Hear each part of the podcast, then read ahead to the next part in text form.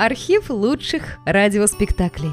Друзья, мы обращаемся к тем, кто слушает наш канал. В последнее время канал сильно вырос и приобрел новую аудиторию. Содержать канал все сложнее. Надо обслуживать технику, хостинг, каналы связи, обеспечивать выход выпусков. Работа будет продолжена в любом случае. Выложена совсем малая часть материала. Обращаемся к вам за помощью. Будем благодарны любому пожертвованию в пользу канала. Спасибо! Реквизиты и способы связи в описании канала. Джером Клапка Джером. История Чарльза и Майценве. Многие из читателей могут найти эту историю маловероятной. Я и не берусь утверждать, что она была основана на действительном происшествии, так как сам сознаю ее фантастичность. Но не могу утверждать и того, что ничего подобного не бывает. Ведь в нашей жизни иногда случаются такие чудеса, каких не придумать и самому пылкому воображению. Настоящий писатель — едва ли решился бы из благородного самолюбия обнародовать эту историю. Он только рассказал бы ее в тесном кругу близких знакомых, чтобы доставить им небольшое развлечение. Что же касается меня, то я под влиянием более низменных инстинктов решаюсь использовать ее как материал для очерка. Я узнал эту историю от одного почтенного старика, который 49 лет содержал в Кромлич-Армсе, маленькой деревушке, расположенной на утесах северо-восточного побережья Корнуола, харчевню под тем же названием. В настоящее время эта харчевня — превратилась в одноименную гостиницу, и во время сезона в ее столовой собирается несколько десятков туристов. Но в то время, когда разыгралась история, которую я хочу описать, в это местечко редко кто заглядывал, потому что оно еще не было внесено в путеводители и представляло собой лишь простой рыбачий поселок. Мы сидели на тянувшейся вдоль стены деревянной скамье под решетчатым окном, потягивая из глиняных кружек жиденький местный эль и попыхивая трубками. Когда старик на минуту умолкал, чтобы закурить свою длинную дедовскую трубку или смочить пересохшее горло глотком эля, ясно слышался тихий ропот Атлантического океана, временами прерываемый звонким смехом мелких волн, перекатывавшихся по нагроможденным на берегу валунам. Быть может, только эти волны да я и слышали странную историю, подробно рассказанную мне стариком. Передаю ее своими словами и в сжатом по возможности виде. Вот эта история. Ошибка Чарльза Сибона, гражданского инженера и младшего компаньона фирмы «Сибон и сын», и Майценова Эванс — дочери преподобного Томаса Эванса, пастора пресвитерианской церкви в Бристоле, состояла в том, что они слишком рано поженились. Чарльзу Сибону едва исполнилось 20 лет, а мисс Мэйценве Эванс только 17, когда они встретились в первый раз на утесе близ Кромлич-Армса. Чарльз во время экскурсии случайно забрел в этот отдаленный уголок и, прелестившись его живописным местоположением, решил провести в нем дня два, а пастор Эванс вместе с дочерью на все лето поселился в сдававшемся в наем маленьком домике. Утром на второй день и, как Чарльз думал, последний день его пребывания в Кромлич-Армсе, молодой человек лежал на скале, любуясь игрой пенистых волн у подножия каменных громад. Вдруг он заметил в этих волнах женскую фигуру в купальном костюме, хотя она вскоре исчезла у него из виду за поворотом берега, Чарльз не двигался, ожидая ее возвращения. Прошло с четверть часа, и вот та же фигура, но уже одетая в изящный летний костюм, стала подниматься по тропинке, которая вела как раз к тому месту, где находился Чарльз. Скрытый от незнакомки группою огромных валунов, он отлично разглядел незнакомку и тут же пришел к заключению, что никогда не видывал более прелестного существа. Беленькая, розовенькая, светлокудрая, голубоглазая, тоненькая и гибкая, с восхитительным выражением детского лица, молодая незнакомка казалась настоящим ангелом, спустившимся прямо с неба для утешения страждущего человечества. Чуть было не наткнувшись на поднявшегося с места молодого наблюдателя, незнакомка сначала вскрикнула, потом звонко рассмеялась, а затем уж густо покраснела, слегка надулась и сделала такой вид, словно Чарльз совершил большое преступление, очутившись на ее пути. Разумеется, Чарльз поспешил извиниться в том, в чем не был виноват. Незнакомка сменила гнев на милость, кивнула молодому человеку своей прелестной головкой и с легкостью серны сбежала с противоположного ската скалы. Чарльз, как очарованный, смотрел ей вслед, пока она не исчезла в извилинах долины. С этого и началась вся последующая история. Полгода спустя случайно столкнувшаяся парочка уже была мужем и женою. Сибон-старший советовал отложить свадьбу еще на полгода, чтобы молодые люди могли ближе присмотреться друг к другу. Но Чарльз и слышать ничего не хотел и настоял на своем желании немедленно ввести в свое новообустроенное жилище обожаемую девушку в качестве жены. Что же касается пастора Эванса, то он, обремененный целым цветником незамужних дочерей, был очень рад избавиться как можно скорее хоть от одной. Медовый месяц был проведен в Нью-Форесте, и это оказалось второй ошибкой. Дело происходило в феврале, а в это время Нью-Форест положительно способен навеять по меньшей мере ипохондрию. Положим, молодые люди нарочно выбрали такое пустынное место, но сделали это, разумеется, по своей неопытности.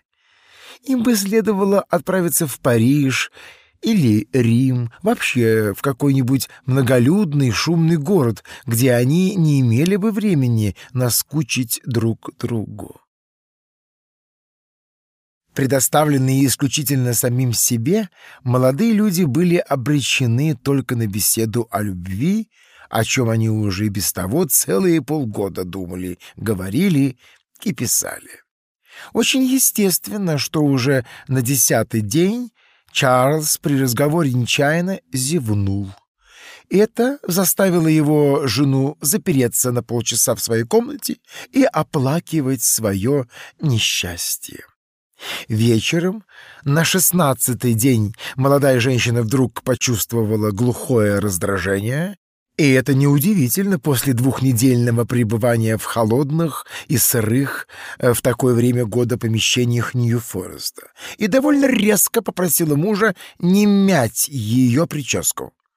Чарльз, сам не свой, выбежал в темный сад и там, подняв глаза к звездному небу, поклялся никогда больше не прикасаться к жене, а жена, уткнувшись в угол дивана, горько плакала, жалуясь неизвестно кому на свое несчастье. Еще до свадьбы молодая чита сделала большую глупость. По примеру других молодых влюбленных сумасбродов, Чарльз настойчиво умолял свою невесту возложить на него исполнение какого-нибудь трудного подвига. Он желал этим доказать силу своей любви. Наверное, ему при этом мерещились злые драконы, которых нужно истребить. Может быть, и в хорошенькой головке невесты тоже витали драконы, но, к сожалению, для господ влюбленных эти чудовища больше нигде уже не встречаются, и взамен их нужно было выдумать других. Не зная, чем бы за неимением в действительности драконов испытать силу любви своего жениха, Майцен В. посоветовалась со своей младшей сестрой, и девушки, поломав свои юные головки, решили, что нужно предложить ему бросить курить. Когда Чарльзу был объявлен этот приговор, молодой человек, как страстный курильщик, побледнел и пробормотал, что пусть лучше заставит его сделать что-нибудь вроде геркулесовых подвигов, только бы позволили не отставлять этой привычки. Он старался внушить своей невесте, что просимая ею жертва в сущности слишком ничтожна и несоразмерна силою его любви, а он желал бы доказать свое безграничное обожание чем-нибудь более крупным и славным. Но Май В не нашла нужным изменить свой приговор.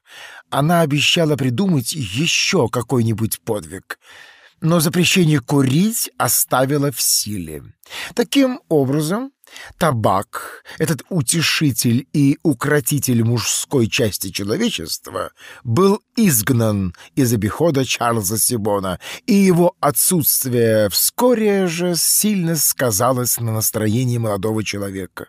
Из всегда любезного и предупредительного он сделался угрюмым и брюзгливым. Кое-как, отбыв скуку в Нью-Форесте, молодые поселились в предместье Ньюкасла. Это было их третьей ошибкой, потому что там не нашлось для них подходящей компании, и они опять оставались предоставленными самим себе.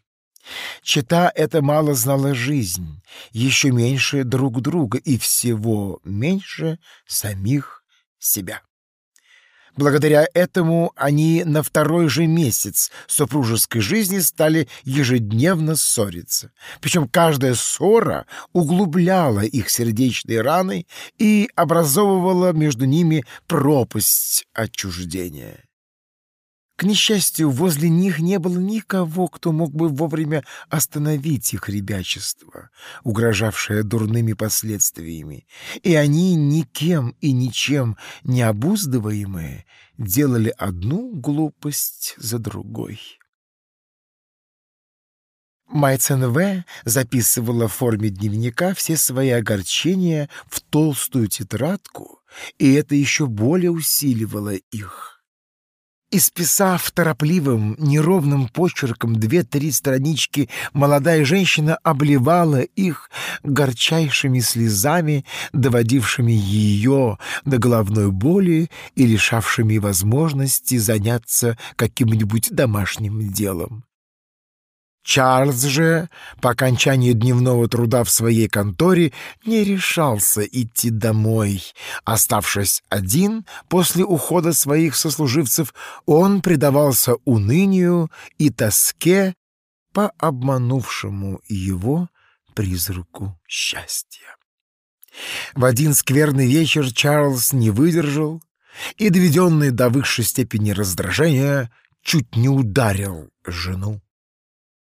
Разумеется, это было грубо и неприлично со стороны джентльмена, что он тотчас же со стыдом и осознал. Единственным его извинением может служить то обстоятельство, что его хорошенькая жена была избалована в детстве — плохо воспитана и не приучена к здравому суждению, поэтому и не умела считаться силой чужого терпения.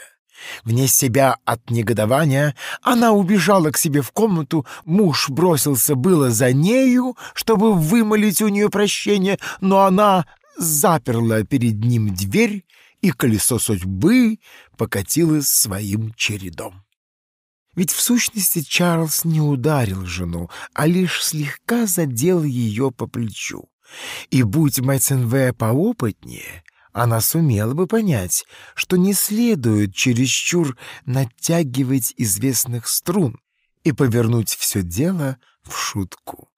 Но она, как и ее муж, была слишком молода и не знала, почему между ними происходили такие недоразумения. Жена провела половину ночи в слезах и заполнении страниц своего дневника, а другую половину плохо спала. И в результате этого оказалась в еще худшем настроении, чем была вечером. Муж всю ночь пробродил по улицам города и вернулся домой только к завтраку в самом удрученном состоянии. Он встретил жену робко, высказав свою просьбу о прощении, вместо того, чтобы доказать молодой женщине, что виной всему сама она со своим привередничанием. Почувствовав на своей стороне прежнюю силу, Майценве начала осыпать мужа упреками и, в конце концов, объявила ему, что со вчерашнего дня возненавидела его.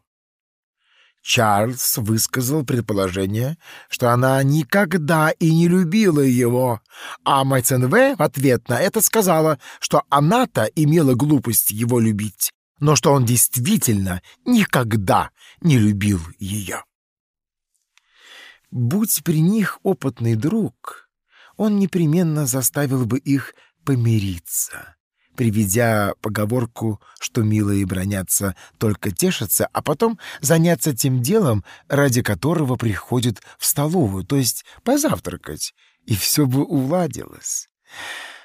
Но они были одни. Бессонная ночь и пустой желудок — увеличивали их раздраженное состояние. Их языки произносили такие резкие слова, которые только еще больше разъединяли так страстно искавшее единение сердца. Все это окончилось тем, что Чарльз отправился в Африку, а Мэтсенве уехала в Бристоль под родительский кров и заявила оторопевшим при ее расстроенном виде старикам, что навсегда разошлась с мужем. На следующее же утро после разлуки и муж, и жена только и думали о том, как бы примириться и как бы они теперь стали опять любить друг друга, но, увы, они опоздали с этими чувствами на двадцать четыре часа, которых никакими силами нельзя было вернуть. Неделю спустя тот пароход, на котором ехал Чарльз ночью в густом тумане, наткнулся на скалу около португальского берега, и по газетам прошел слух, что пароход погиб со всем экипажем и со всеми пассажирами.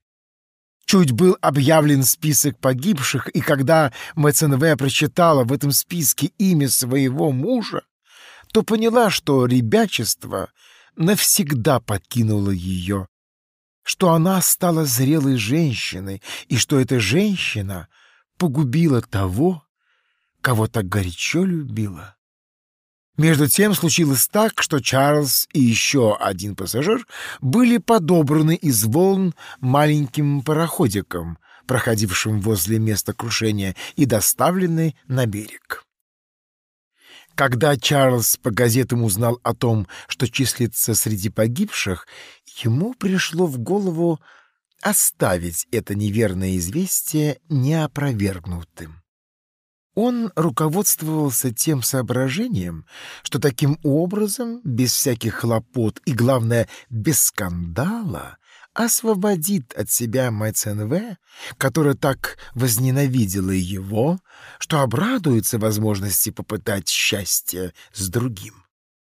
У него был довольно порядочный капитал, находившийся в деле отца, и этот капитал за предполагаемой смертью собственника должен был перейти к его вдове и обеспечить ее на всю жизнь. Одна уже эта мысль была большим утешением для молодого человека, действительно настолько глубоко любившего жену, что он готов был на какую угодно жертву для нее, за исключением одной — лишения себя курения. Предоставив событиям идти своим чередом, Чарльз отправился в Кейптаун, как намеревался ранее, и там, где нуждались в дельных инженерах, вскоре отлично пристроился к одному крупному горному предприятию.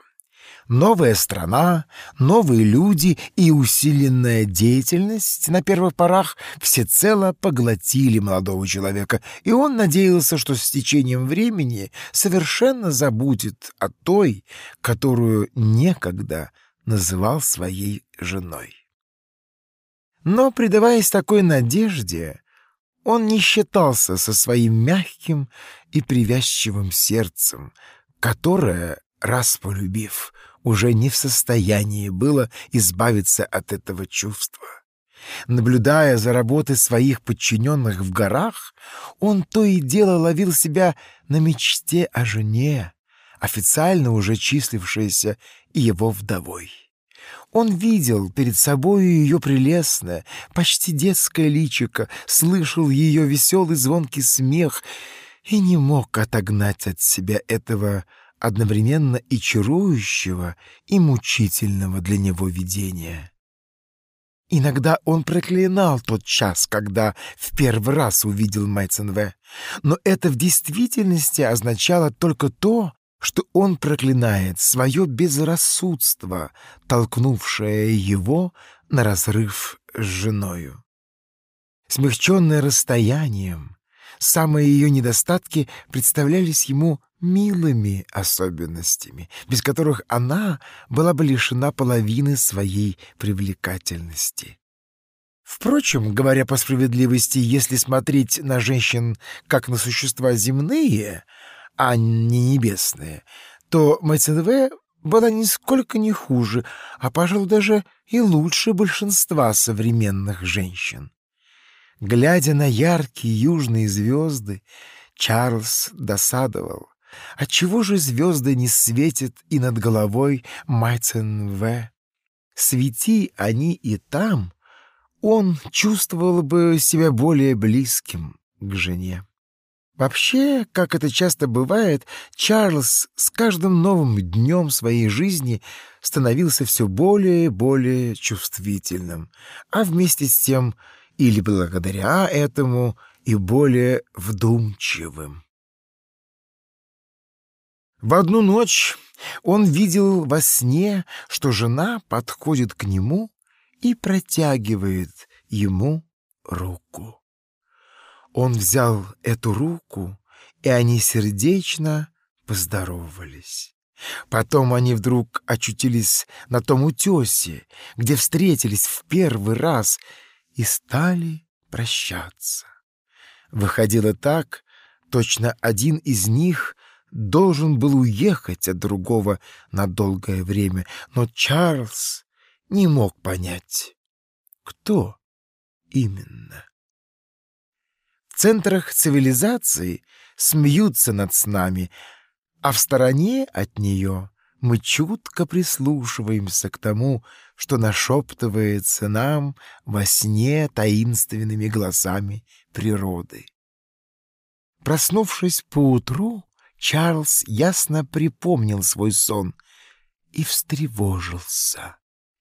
Ему показалось, что этот сон — вещи, и что он означает смерть его жены. Она приходила со мной прощаться. думалось ему, пока он вставал, и эта мысль заставила его похолодеть от ужаса. Ехать, тотчас ехать. Может быть, успею увидеть ее в последний раз хоть мертвую. Пронеслось у него в голове в то время, когда он дрожащими руками умывался и одевался. Но нельзя же было сразу бросить веренное ему дело. Требовалось привести все в порядок, а на это понадобится несколько дней. В следующую ночь он опять видел жену, только на этот раз она лежала в той маленькой бристольской часовне, около которой он так часто сидел с нею по воскресеньям. Он ясно слышал, как ее отец читал над нею погребальные молитвы, между тем, как ее любимая сестра горько рыдала над ее безжизненным телом. Проснувшись от этого сна, Чарльз сказал себе, что теперь уж ему незачем спешить, и он может исполнить просьбу своего патрона, то есть обождать, пока тот не найдет подходящего ему заместителя.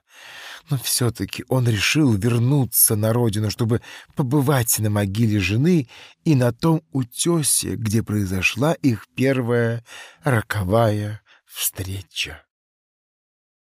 Месяца два спустя Чарльз Сибон под именем Чарльза Деннинга, как он теперь называл себя, изменившийся почти до неузнаваемости под южноафриканским солнцем и сильно постаревший от горя, в костюме туриста вошел в харчевню Кромлич Армса и попросил отвезти ему одну из имевшихся там комнат. Вечером он вышел прогуляться и направился к незабвенному утесу, на котором шесть лет назад прямо из моря, подобно Афродите, вдруг появилась прелестная Майцен В. И Чарльзу захотелось пережить вновь то, что он тогда чувствовал. Прислонившись к скалистому выступу, он закурил трубку и принялся смотреть вниз, на ту самую извилистую тропинку, по которой тогда поднималась МЦНВ. Вдруг, о чудо, он снова увидел ее идущей оттуда прямо к нему. Он не дрогнул не испугался, даже не удивился, точно ожидал этого видения. Это было для него лишь продолжением тех видений, которые осаждали его там, в далекой Африке. Только теперь Майценве оказалась старше и серьезнее, но от этого еще дороже. Он ждал, не заговорит ли она с ним но она молча взглянула на него своими грустными глазами и прошла мимо. Крепко прижавшись к холодному камню и вынув изо рта трубку, он также молча глядел на нее, пока она не скрылась в надвигавшейся мгле вечерних сумерек. Если бы он по возвращении в харчевню рассказал о своем видении хозяину, то словоохотливый старик, наверное, сообщил бы ему, что недавно по соседству поселилась молодая вдова, миссис Сибон, сестрою, и что эта вдова имеет обыкновение каждый вечер посещать тот утес, на котором только что был Чарльз. Или еще лучше — если бы молодой человек вздумал проследить за своим видением, то убедился бы, что оно на полпути к Кромлеч-Армсу вбежало в хорошенький, обвитый зеленью домик и было там встречено молоденькой женщиной, подхватившей его, запахавшаяся и взволнованная в свои объятия и услыхал бы следующий разговор, происшедший между его женой и ее младшей сестрой. «Что с тобою, Май? чего ты так испугалась? Ах, представь себе, Марджет, я видела его. Кого его? Чарльза. Чарльза? Повторила Марджет с неудоумением и с испугом, глядя на сестру. То есть его дух, хотела я сказать, поправилась Майнценве. Я видела его так же ясно, как вижу сейчас тебя. Он стоял на том самом месте, на котором мы встретились с ним в первый раз. Он постарел и сильно изменился, а взгляд его такой грустный и печальный, что... Ах, Марджет, как это ужасно! И молодая женщина судорожно разрыдалась, цепляясь за сестру. «Конечно, ужасно, что ты доходишь уши до галлюцинаций», — говорила Маджет, уводя сестру в ее комнату и заботливо укладывая на постель. «Говорила я тебе, не надо было ехать сюда. Тебе тут может сделаться хуже. Ты никогда не слушаешься добрых советов. Вот и... Ах, нет! Ты ничего не понимаешь!» Сквозь рыдание кричала молодая женщина. «Пойми!» Мне вовсе не страшно было видеть его. Я нисколько не испугалась, ведь я каждый вечер ожидала его появления. Нет, я даже рада, счастлива, что он наконец пришел. Но ужасно то, что своими капризами я погубила его. Господи, какую бы я была теперь доброй и покорной, если бы он тогда вернулся ко мне живым. И почему я сейчас не выпросила у него прощения? На следующий день вечером Майцен В несмотря на уговоры сестры, опять отправилась одна на утес и снова увидела на том же месте то, что она считала духом своего утонувшего в море мужа.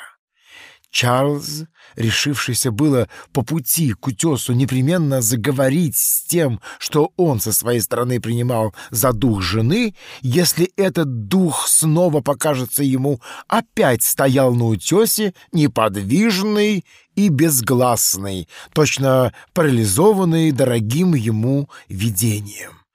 Он был твердо уверен, что это призрак его жены — можно как угодно осмеивать веру других в привидения и тому подобные явления, но тем не менее каждый из нас твердо будет верить в реальность собственных видений. Чарльзу верить в это было еще легче, потому что он провел целых пять лет среди людей, все мировоззрение которых было основано на вере в то, что со смертью человека в землю уходит только его видимая часть, а часть невидимая, та, которая, собственно, и составляет человека, лишь освобождается от сковывавших его телесных уз и витает где хочет. То же самое повторялось еще несколько вечеров подряд. Когда же Чарльз настолько овладел собой, чтобы быть в состоянии заговорить, видение при первом же звуке его голоса вдруг отпрянуло назад и скрылось. Но вот в один и тот же вечер Чарльз и Майцен В поднялись на утес с твердым намерением заговорить друг с другом. Чарльз первый отважился на это. Лишь только к нему стала приближаться закутанная в черное покрывало и действительно походившая в сумерках на призрак женская фигура, он храбро произнес «Май!» «Чарли!» — раздалось в ответ. Оба говорили сдавленным голосом и пристально смотрели друг на друга печальными глазами. Ободренная тем, что первый заговорил дух мужа, молодая женщина продолжала гораздо смелее. «Счастлив ли ты, дорогой?» Этот вопрос многим может показаться слишком наивным, но не следует забывать, что Майценве была дочерью пастора, поэтому воспитана в вере, основанной на строгих церковных правилах. Счастлив! Разве я заслуживаю этого? С горечью произнес Чарльз и, глубоко вздохнув, добавил с грустью — да и могу ли я быть счастлив, потеряв тебя? А можешь ли ты простить мне мою вину? Выговорила, наконец, молодая женщина, чувствуя, что с этого и следовало бы начать. «Могу ли я простить тебе твою вину?» — вскричал удивленный Чарльз. «В чем же ты можешь быть виновата передо мною? Это я должен спросить тебя, можешь ли ты простить меня за то, что я был так груб, так безумен, так недостоин тебя?» Мэйцен В. совсем ободрилась. Дух мужа стал, по-видимому, гораздо снисходительнее, чем был в последнее время, когда сидел в своей земной оболочке. Мы оба были виноваты друг перед другом», — сказала она, «но все-таки я была более виновата, потому что, будучи еще глупым ребенком, сама не понимала, как сильно любила тебя». «Так ты действительно любила меня?» — восхищался Чарльз.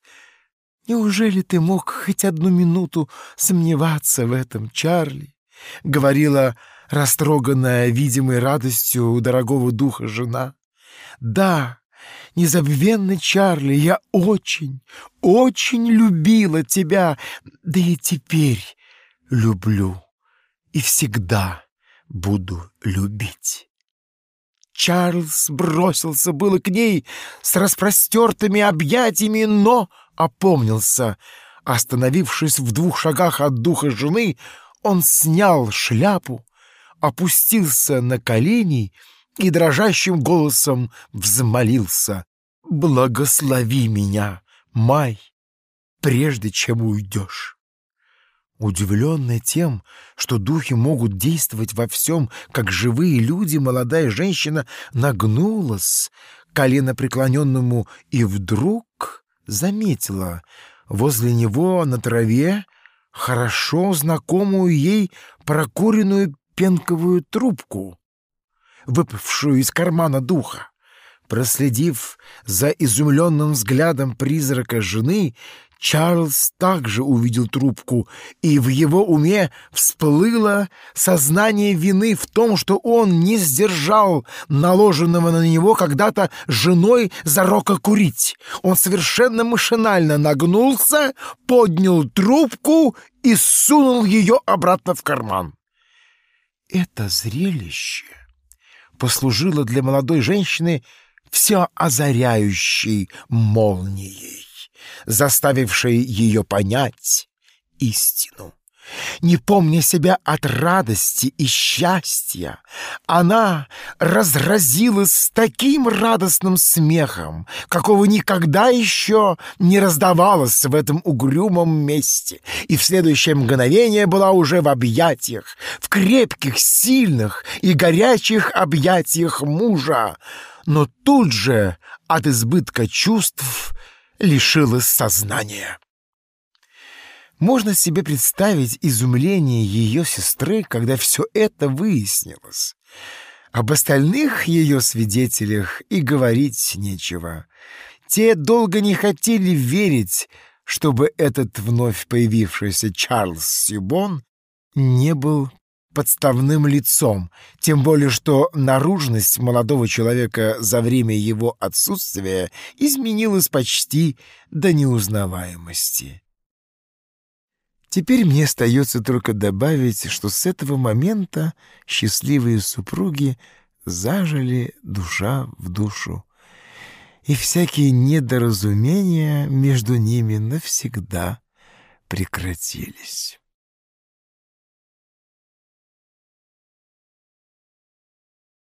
О Генри! Королева змей. На берегу пограничной реки, на конце моста, принадлежавшего Соединенным Штатам, в маленькой сторожке сидели четыре вооруженных стражника. Изнемогая от жары, они все же довольно внимательно следили за пешеходами, которые переходили мост с мексиканского берега. Бет Даусон, хозяин пивной горное ущелье, вышвырнул накануне из своих владений некоего Леонардо Гарсия за нарушение правил приличия, принятых в горном ущелье. Гарсия заявил, что через 24 часа он явится и потребует удовлетворения. Этот мексиканец, невероятный хвостун, был в то же время и поразительно храбр, и на обоих берегах реки его уважали за это качество. Он и его друзья, такие же бандиты, как и он, служили для того, чтобы время от времени встряхивать городских жителей и не давать им умереть от скуки. В день, назначенный Гарсия для получения удовлетворения, должен был состояться на американском берегу съезд скотоводов, бой быков и пикник старых переселенцев. Зная Гарсия за человека слова и желая сохранить мир во время этих общественных развлечений, начальник пограничной стражи капитан МакНелти отрядил офицера и трех солдат на дежурство в конце моста. Им было вменено в обязанность предупредить вторжение Гарсия, все равно одного или в сопровождении шайки. В этот душный день пешеходов было немного, и стражники проклинали судьбу и невероятно скучали. На протяжении одного часа никто не перешел моста, кроме старухи, одетой в коричневое платье и черную шаль. Она погоняла перед собою осла, нагруженного небольшими связками дров для продажи. Вскоре после этого в тихом воздухе ясно раздались три коротких громких выстрела со стороны улицы. Немедленно все четыре стражника встрепенулись и перешли от лежачего положения в сидячее.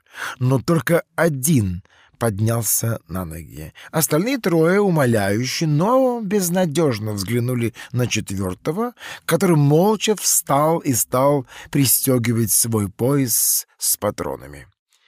Они знали, что их начальник, лейтенант Боб Бекли, никому не уступит привилегии пойти первым на место побоища. Ловкий, широкогрудый лейтенант, не меняя меланхоличного выражения на своем гладко выбритом желтовато-коричневом лице, просунул ремешок пояса через перекладину пряжки, оправил пистолеты в кубурах так, как красавица оправляет свой туалет, схватил ружье и направился к двери. Здесь он на минутку остановился, чтобы предупредить товарищей не прекращать слежки за мостом, и затем вышел на раскаленную солнцем дорогу.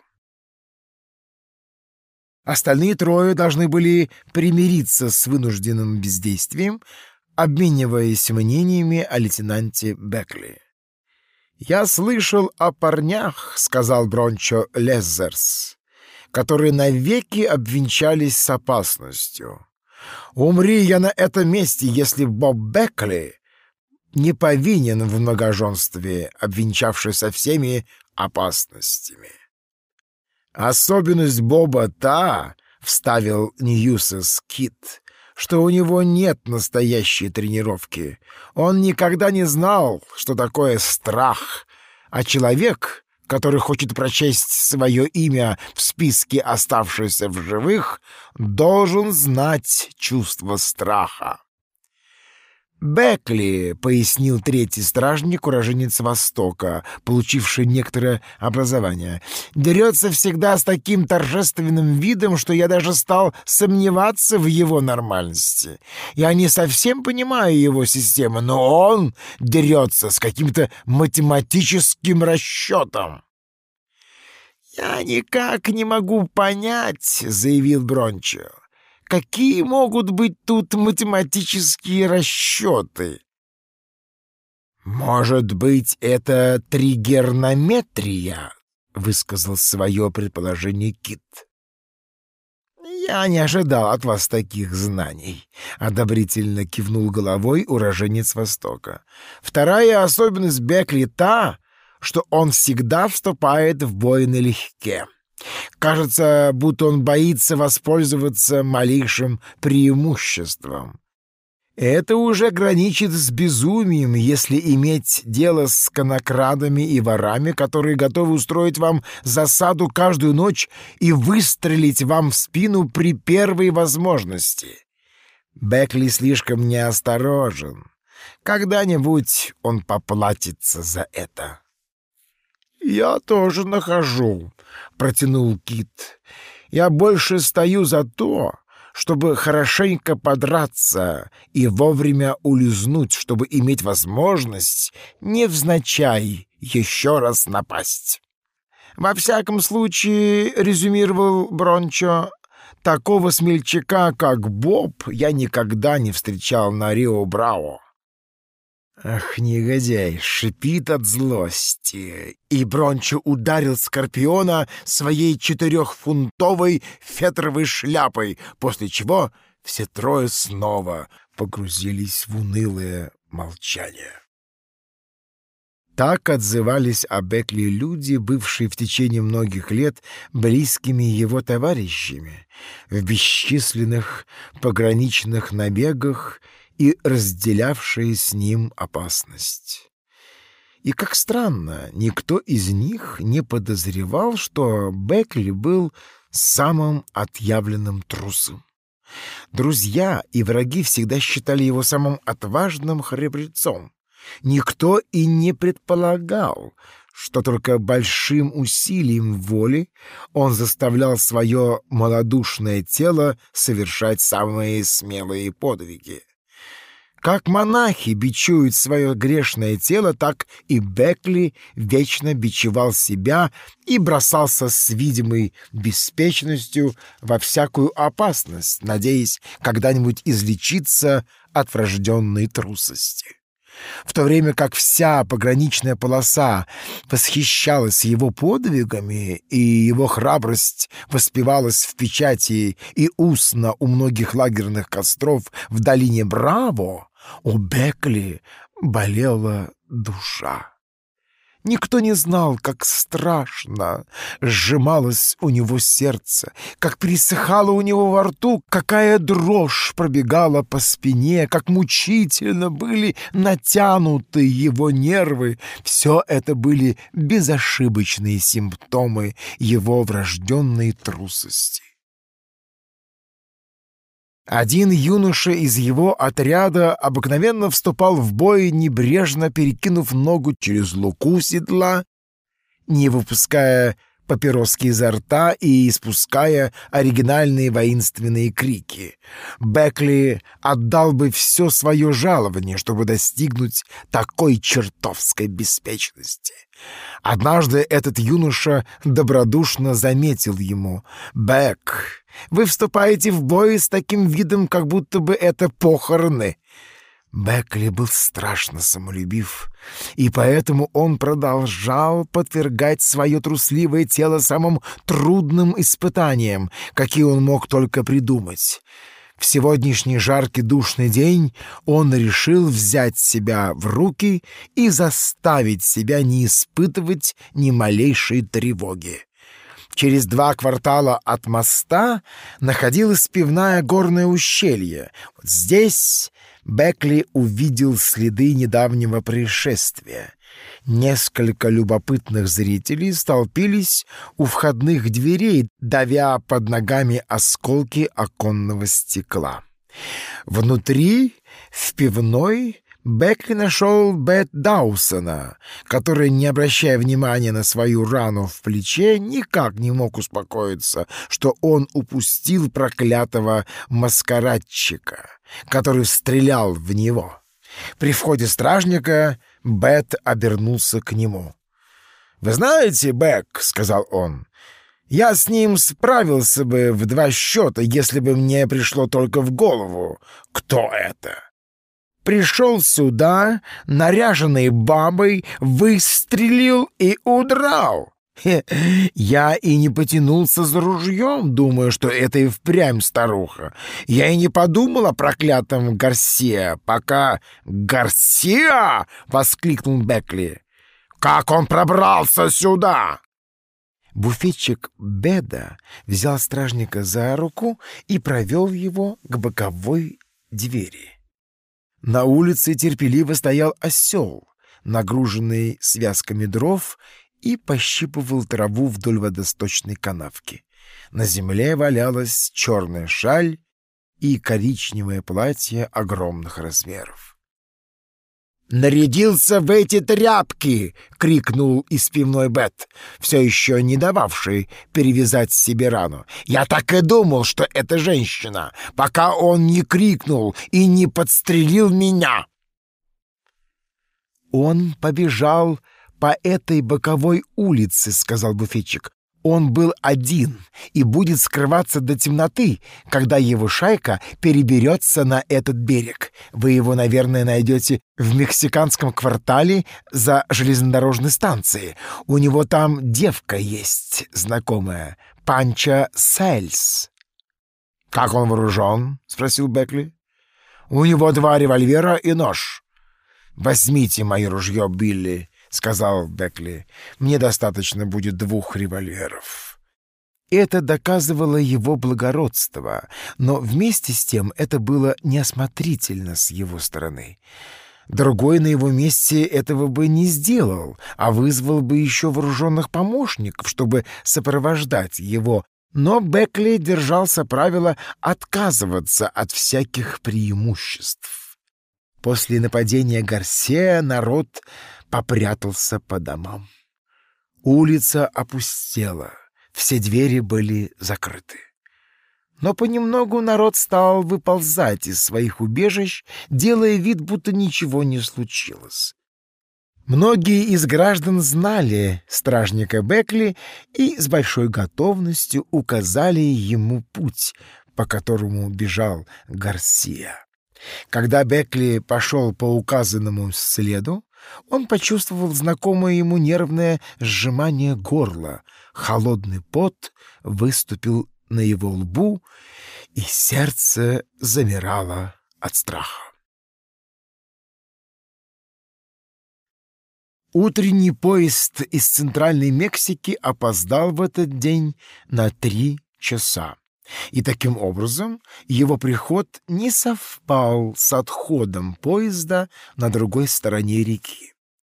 Пассажиры, направлявшиеся в Соединенные Штаты, должны были искать ночлега в маленьком пограничном городишке, потому что до следующего утра не было ни одного поезда. Они ворчали, потому что через два дня должно было состояться открытие большой ярмарки и скачек в Сан-Антонио. А известно, что в это время Сан-Антонио представляет собою колесо фортуны, спицы которого были скот-шерсть фаро, фаро или фараон — род карточной игры, скачки и озон. В это время скотоводы играли на тротуарах улиц в орлянку золотыми монетами и ставили на карту такие высокие столбики монет, которые ежеминутно грозили падением. Поэтому на это время съезжались сюда сеятели и жнецы, другими словами, люди, которые тратили доллары, и люди, которые выуживали их. В особенности спешили в Сан-Антонио устроители народных развлечений. Две известные театральные труппы были уже там, а дюжина более мелких находилась в пути. Вблизи мизерной маленькой железнодорожной станции на запасном пути стоял вагон, оставленный здесь утром мексиканским поездом и обреченный на скучное ожидание среди жалкой грязной обстановки следующего дневного поезда. Вагон был когда-то обыкновенным пассажирским вагоном, но те, которые когда-то в нем ездили и раболепствовали перед важными кондукторами, никогда не узнали бы его в теперешнем виде. Свежая окраска и некоторые детали домашнего уюта снимали с него всякое подозрение в том, что он служил для передвижения публики. Кружевные занавески закрывали окна от любопытных взглядов. На переднем конце вагона висел мексиканский флаг, а позади развивался американский со звездами и полосками. Из полуоткрытого окна торчала дымящая печная труба, которая усиливала впечатление домашнего уюта и комфорта. Зритель, любуясь странным видом вагона, наверное, заинтересовался бы и золотыми, и синими надписями, тянувшимися почти по всей длине его. Интерес его еще бы больше увеличился, когда бы он подошел ближе и прочитал «Альварита, королева змей». Это был ее вагон — вернувшийся из триумфального турне по главным мексиканским городам и направляющийся теперь в Сан-Антонио, где, согласно широковещательным рекламам, Альварита, королева змей, покажет поразительное искусство и бесстрашную власть над смертоносными великанами-змеями, которых она бесстрашно держит в руках, в то время как они извиваются и шипят к ужасу тысячи онемевших и дрожащих зрителей. Сто градусов жары по Фрингиту в тени разогнало от вагона всех зевак. Это была захолустная часть города, и ее обитатели представляли собою накипь пяти наций. Ее постройки состояли из палаток, деревянных халуп и известняковых домов. Ее развлечением служила шарманка. За этой жалкой окраиной возвышалась густая масса деревьев, наполняющих собою небольшую ложбину. По этой ложбине журча протекал небольшой ручеек, который затем низвергался по отвесному склону большого ущелья Рио-Браво-дель-Норте. В этом жалком местечке должен был оставаться несколько часов вагон королевы змей. Дверь вагона была открыта. Передняя часть вагона была отделена драпировкой и представляла собою приемную. Здесь обыкновенно сидели восхищенные репортеры и перекладывали музыкальную речь синьориты Альвариты на менее музыкальный язык печати. На стене висели портрет Авраама Линкольна, фотография группы школьниц, расположившихся на ступеньках каменной лестницы, и белые лилии в кроваво-красной рамке. Пол был устлан ковром. На небольшом столике стоял кувшин с водой и стакан. В плетеной качалке сидела Альварита и читала газету. С первого взгляда на нее вы бы сказали, что она испанка из Андалузии или из Бискаи. Волосы ее имели оттенок синего винограда, если смотреть на него в полночь. Продолговатые темные глаза смущали зрителя своим пристальным, гипнотизирующим взглядом. Высокомерное и смелое лицо оживлялось очаровательным выражением задора. Чтобы скорее убедиться в ее прелестях, взгляните на кипу афиш в углу, зеленых, желтых и белых. На них вы увидите изображение сеньориты в ее профессиональном наряде и профессиональной позе. Она была неотразимо хороша в черном кружевном платье с желтыми лентами. Вокруг каждой голой руки обвивался голубой пайлот. Это род безвредного ужа свернувшийся дважды вокруг ее талии и один раз вокруг шеи тесно прижался к ней своей страшной головой куку, -ку, огромный одиннадцатифутовый азиатский пифон. Чья-то рука раздвинула драпировку, разделявшую вагон, и увядающая женщина средних лет с ножом и полуочищенной картошкой в руках заглянула в приемную и сказала. «Альви, ты занята?» «Я читаю газету, мама. Подумай, это бледная, неинтересная Матильда Прайс, у которой волосы как пакля, получила наибольшее число голосов на конкурсе красоты в Галиполисе. Неужели? Ей бы этого не удалось, если бы ты была там, Альвири.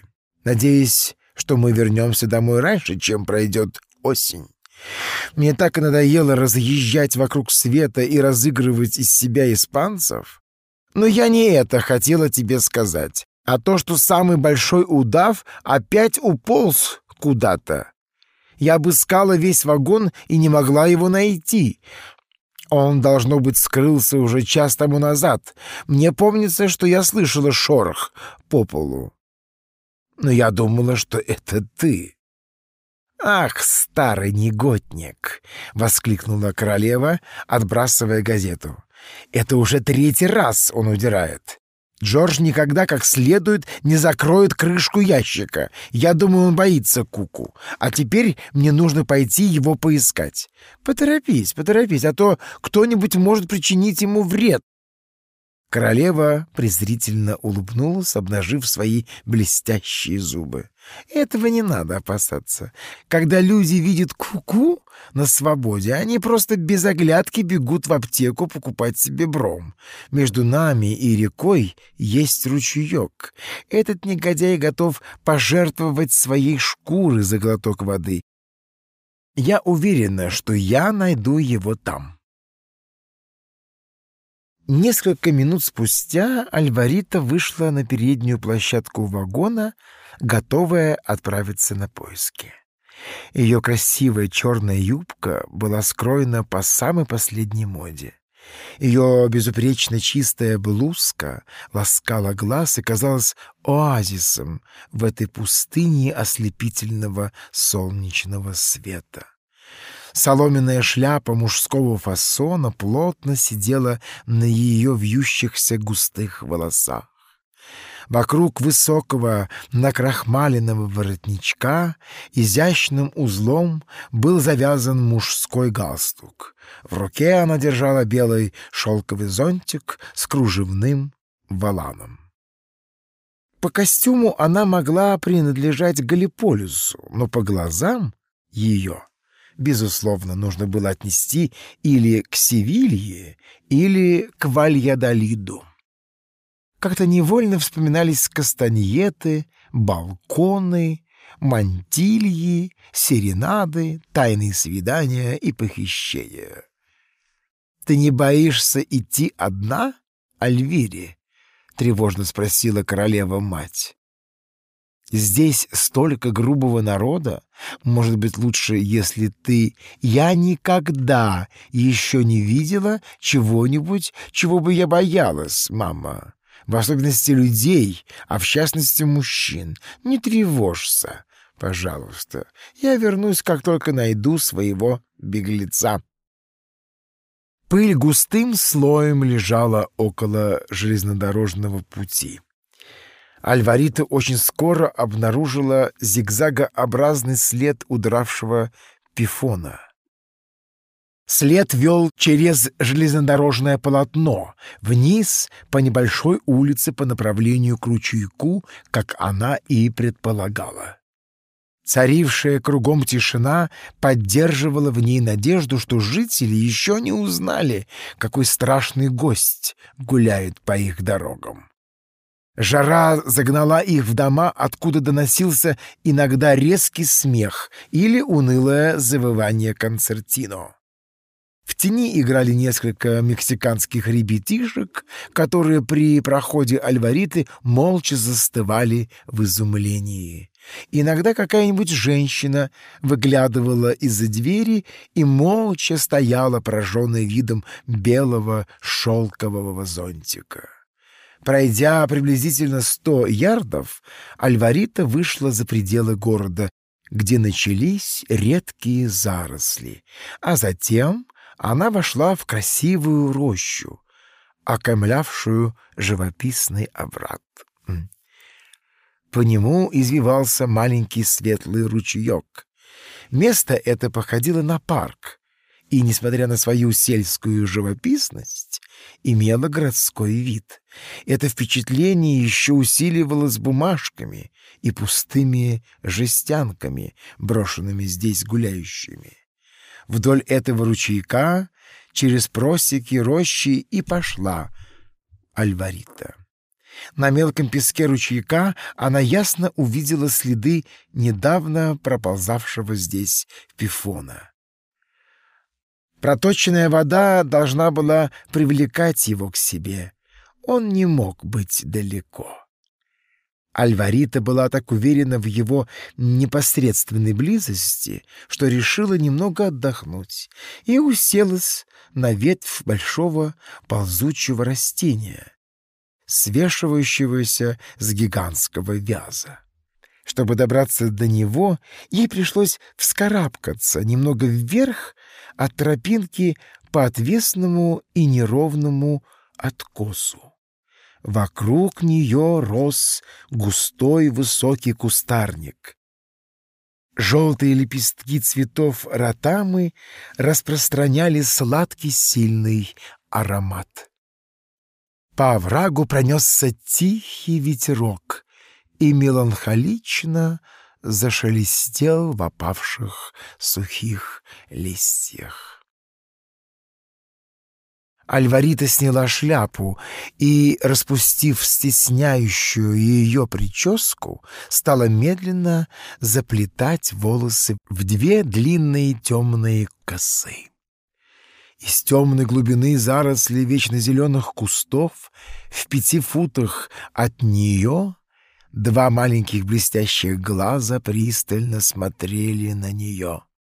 Там лежал, свернувшись, огромный пифон Куку -ку со своей чешуйчатой головой и одиннадцатифутовым блестящим пятнистым туловищем.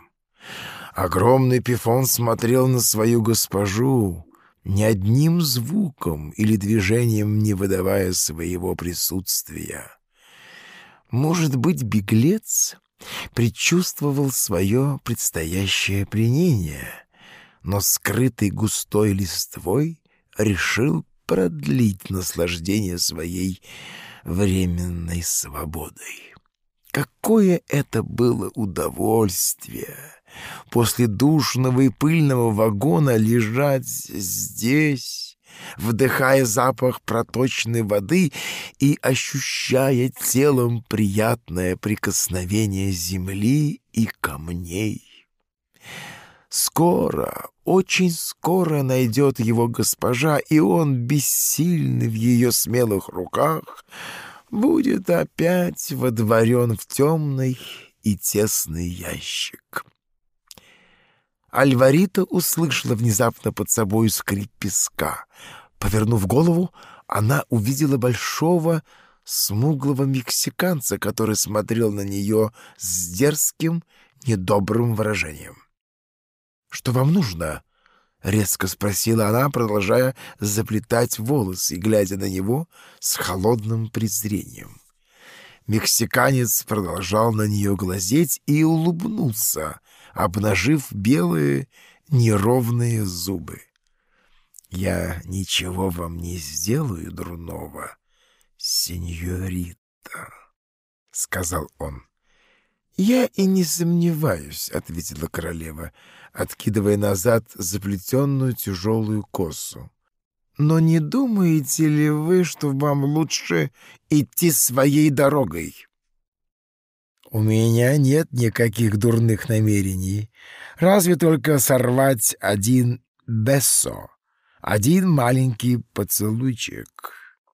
Мексиканец снова улыбнулся и шагнул, чтобы взобраться на откос.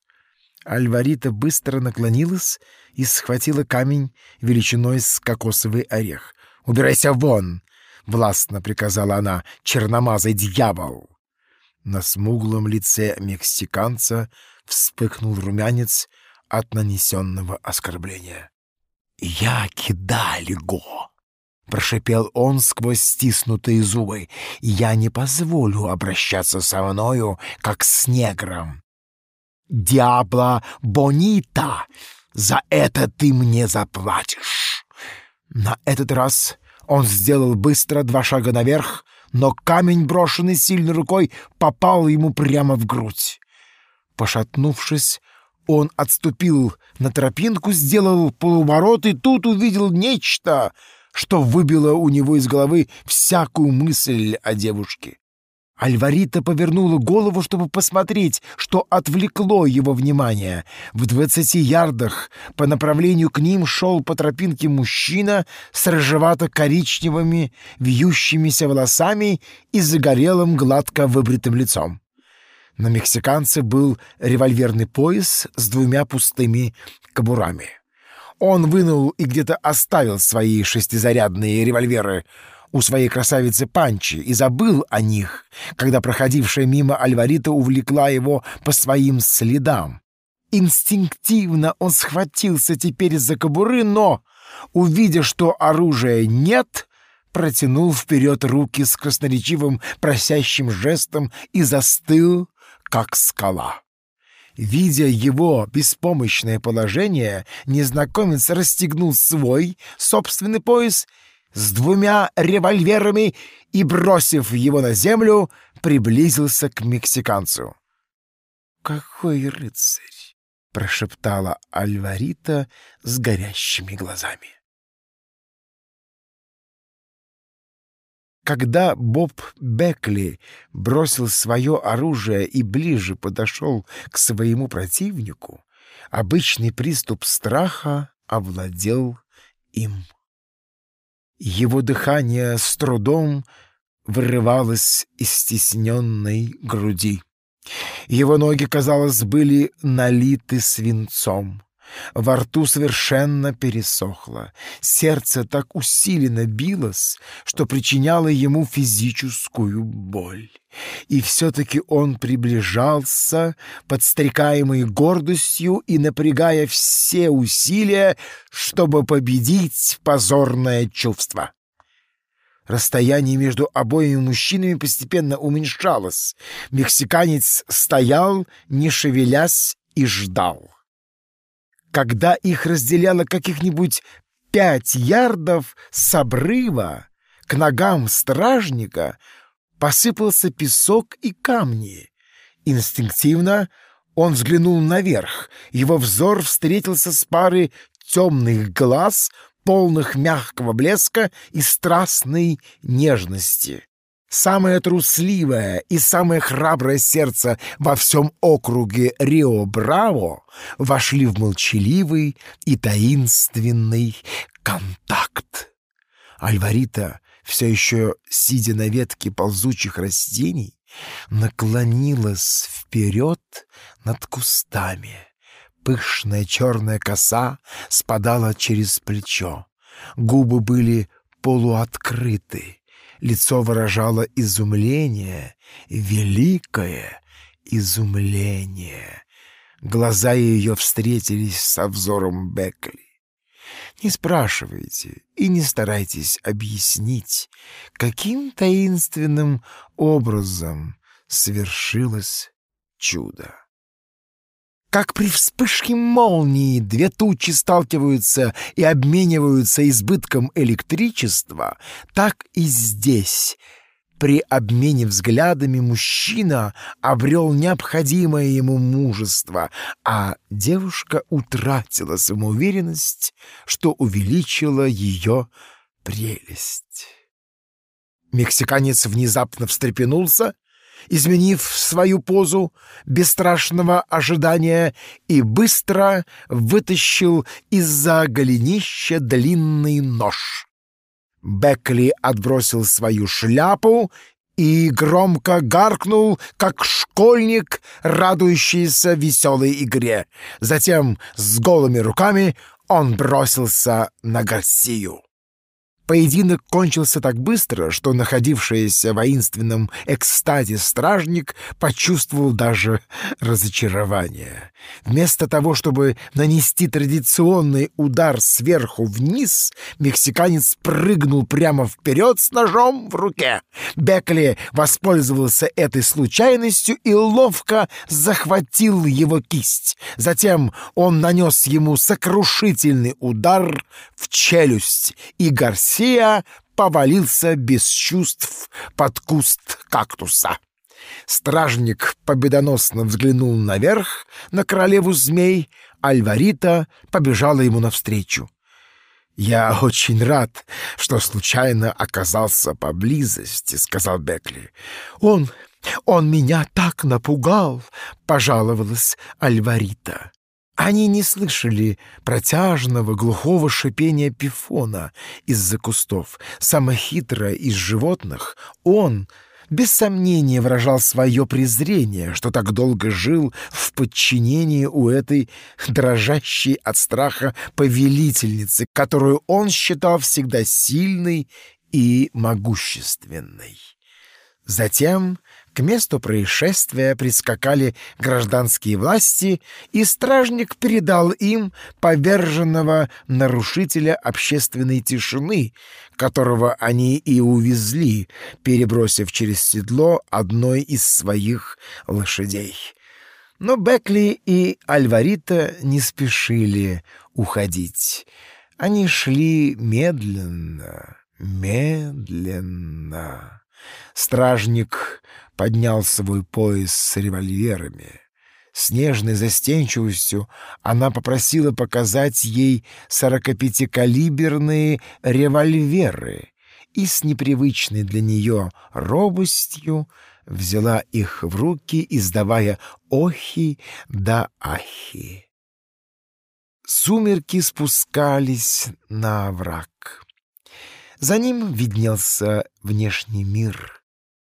Высокий берег реки, залитый еще последними лучами заходящего солнца.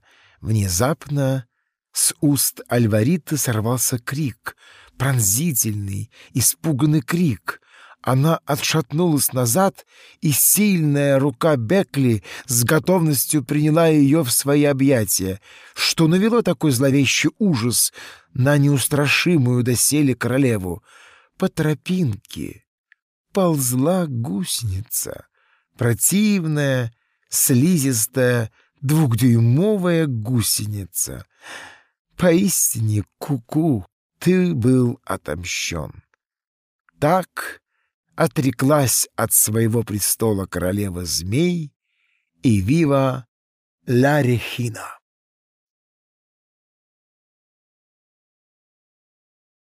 Януш Корчик Скептик В течение 15 лет я занимал в одном из солидных учреждений пост скромного работника с месячным окладом в 40, а потом и в 50 рублей. Я от рождения был калекой, и притом отличался крайней робостью и застенчивостью. Я прекрасно сознавал, что калека не имеет права рассчитывать на успех в жизни и мирился со своим жалким существованием. Жил я бедно, одевался скромно, женился на некрасивой анемичной девушке без приданного, курил дешевые папиросы и был отцом худосочного младенца. И вдруг В нашем учреждении умер директор, и его место занял совершенно незнакомый нам человек, переведенный к нам из другого учреждения. Я дрожал, как осиновый лист, опасаясь потерять насиженное место, ибо новый директор стал заводить новые порядки. А когда дошла очередь до меня явиться на зов нового начальника в его кабинет, я с испугу стал бел, как деятельность комитета, регулирующего цены на каменный уголь. Ознакомившись с постановкой дела в нашем учреждении, приветливо обратился ко мне директор, я пришел к убеждению, что вас бессовестно эксплуатировали до сих пор. С сегодняшнего дня вы будете получать 120 рублей в месяц. Вот вам небольшой аванс. Если бы мне кто сказал, что Ротшильда разорили или что наше филармоническое общество стало издавать журнал, посвященный игре на флейте, я не был бы так страшно поражен и изумлен. «Благодарю!» — еле слышно прошептал я и вышел из директорского кабинета, шатаясь как направление наших специальных периодических изданий. В моей голове царил хаос, ничем не отличавшийся от предшествовавшего сотворения мира. Что за этим скрывается? В сотый раз задавал я себе тревожный вопрос. Что он задумал? Зачем я ему понадобился? К счастью, я вспомнил прочитанный однажды переводной французский роман, в котором описывалось, как некий директор э, протежировал одного мелкого служащего, наставляя ему рога с его молодой женою. Я стал с тех пор внимательно следить за женою, изучал ее движения, улыбки, поцелуи, часто неожиданно задавал ей двусмысленные вопросы. Я также учредил самый бдительный надзор за директором и тщательно наводил справки. Не были ли они знакомы раньше, не из одной ли местности родом, ну и так далее. После целого месяца ни к чему не приведших наблюдений и расспросов я пришел к убеждению, что не тут закопана собака, как говорят немцы. Так в чем же дело? В чем заключается секрет неожиданного благоволения ко мне начальства? Забираясь дальше в дебри фантастических догадок, я от одного невероятного предположения переходил к другому, более невероятному. Убедившись в нелепости подозрения, что директор влюбился в мою некрасивую жену, я вообразил, что какой-нибудь неизвестный мне далекий родственник оставил мне миллионное наследство, и директор, узнав об этом раньше меня, пытался заблаговременно заручиться моим доверием и расположением. Теперь я все свободные от службы часы посвящал просматриванию объявлений о розыске наследников, переписке с разными заграничными учреждениями, в которых я наводил нужные мне в данном случае справки, и совещаниями с адвокатами и нотариусами. Но и тут меня постигло разочарование. Тогда я подумал, что директор хочет меня сделать соучастником какого-нибудь грязного дела. И как эта такая простая мысль не пришла мне раньше в голову. «Да, это так», — решил я. Директор избрал меня в качестве удобной ширмы, за которой он будет безнаказанно обделывать свои грязные делишки. А потом он всю вину свалит на меня, и я попаду на скамью подсудимых. Но шалишь, брат. Ничего из этого не выйдет. Меня, старого воробья, не проведешь на Микине. Слава богу, что я вовремя спохватился. Я все доступные мне бумаги и книги несколько раз просмотрел с начала до конца. Я проверял подписи, подсчитывал длинные колонны цифр снизу доверху и наоборот, перечитывал квитанции, тайком переписывал важнейшие документы. Все тщетно. Мне не удалось открыть ни малейшего следа какого-либо мошенничества. Вскоре меня вторично пригласили в директорский кабинет. На этот раз я вошел туда смело, с высоко поднятой головой. Я приготовился дать серьезный отпор в случае покушения на мою совесть.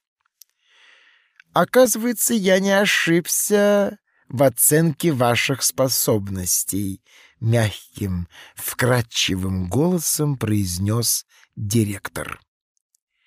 Прибавка жалования удвоила ваше усердие. Ваше трудолюбие, добросовестность и аккуратность прямо изумительны. И поэтому впредь вы будете получать 150 рублей жалования в месяц. Теперь уж ни малейшая тень сомнения не затемняла яркости моих подозрений. Но в чем же тут весь секрет? Где кроется корень этих таинственных злодеяний, за которые мне придется отвечать? Я чувствовал, что запутался в невидимую сеть какой-то адской интриги.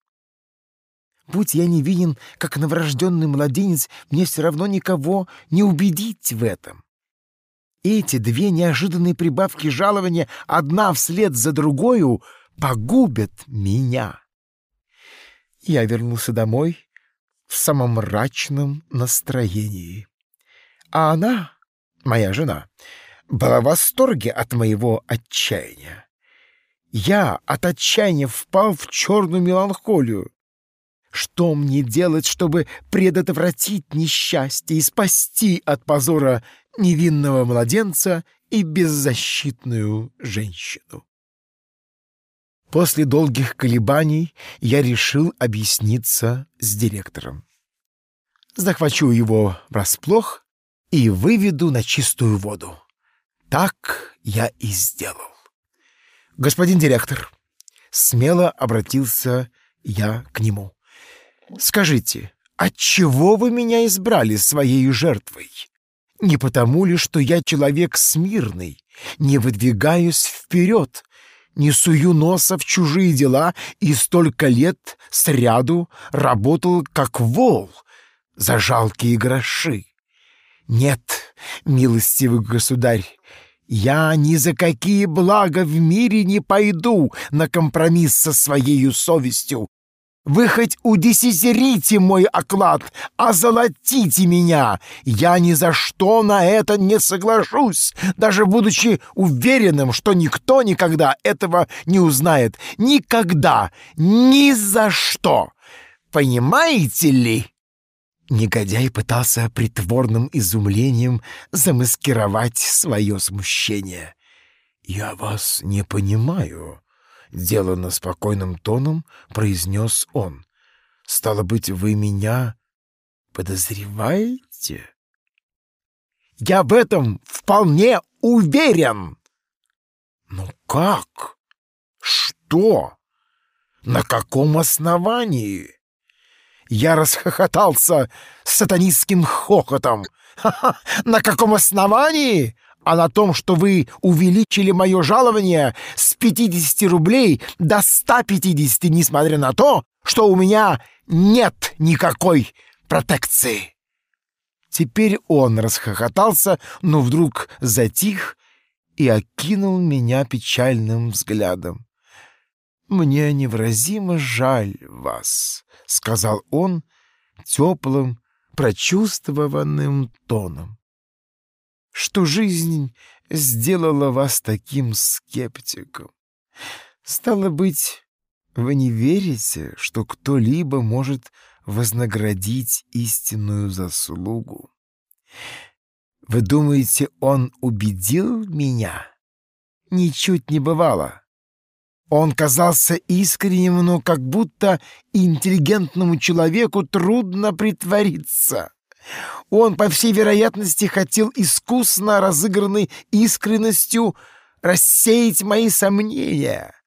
В течение последних нескольких месяцев я не заметил ничего подозрительного в поведении директора, но, однако, я продолжал питать недоверие к этому странному, подозрительному человеку и, воспользовавшись первым подвернувшимся случаем, поступил в другое учреждение на место с 60-рублевым месячным окладом. Тогда ко мне снова вернулись покой, сон и аппетит.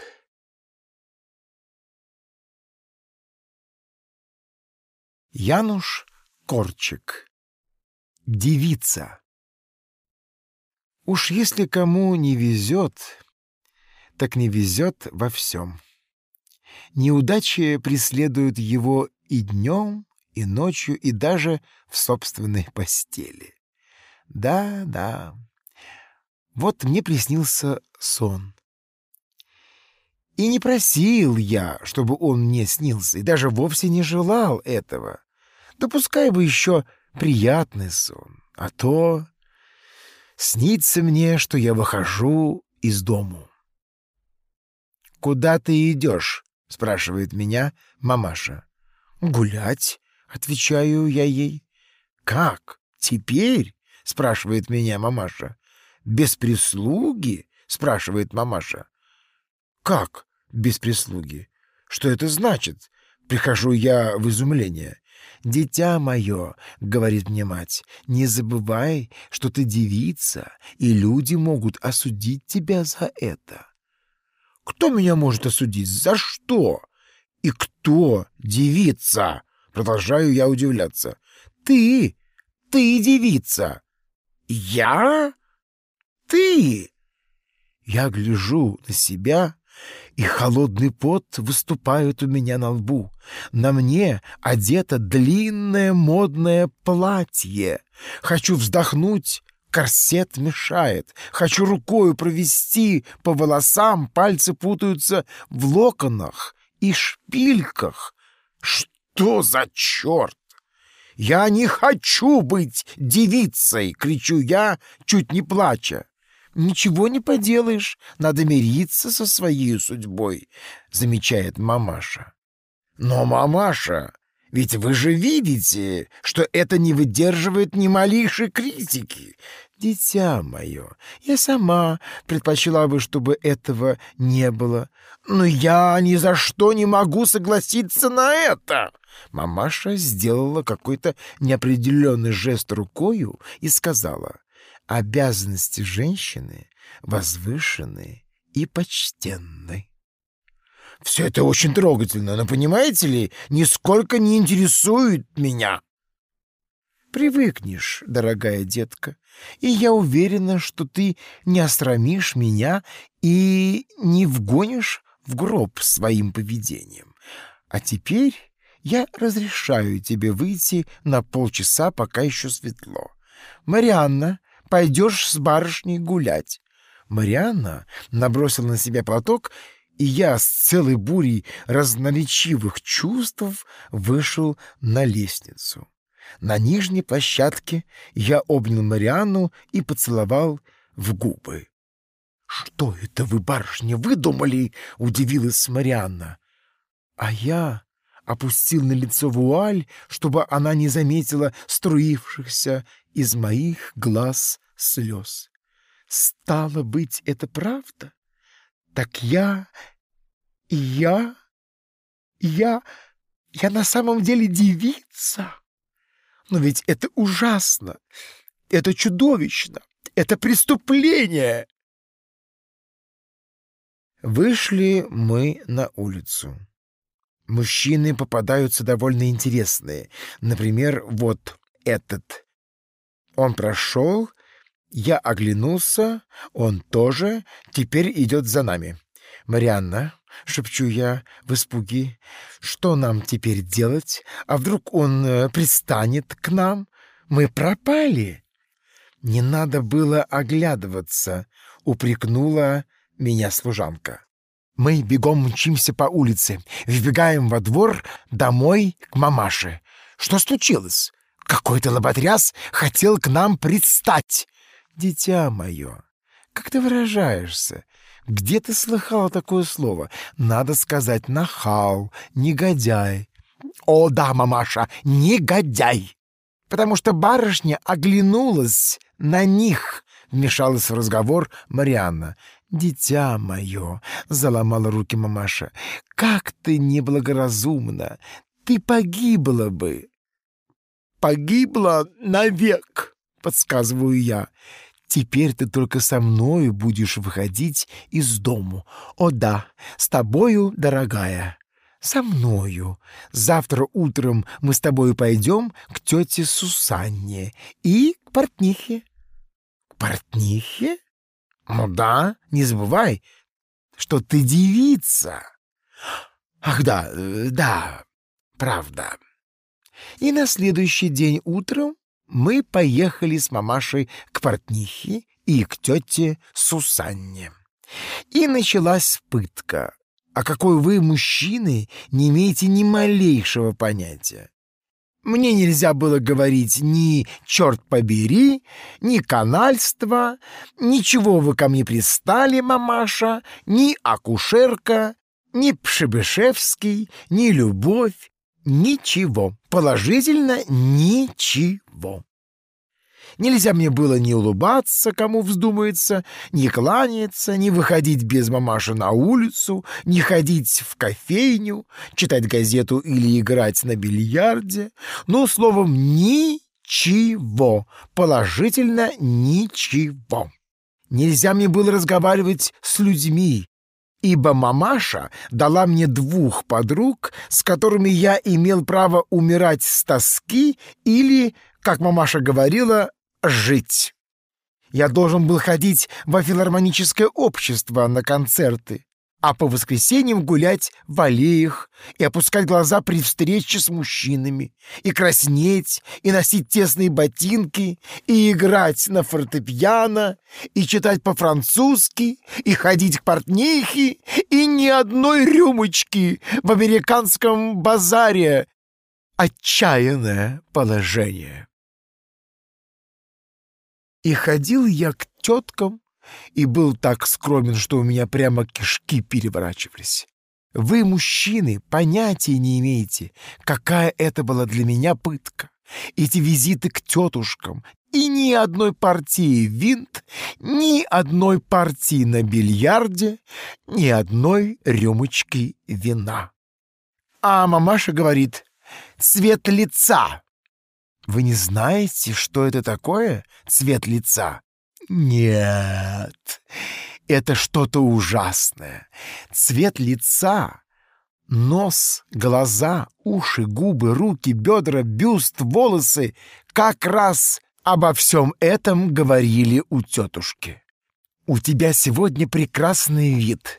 Вчера ты была очень авантажна. Ах, если бы ты завтра была такая же интересная, как сегодня, дай расцеловать тебя за то, что ты такая душка».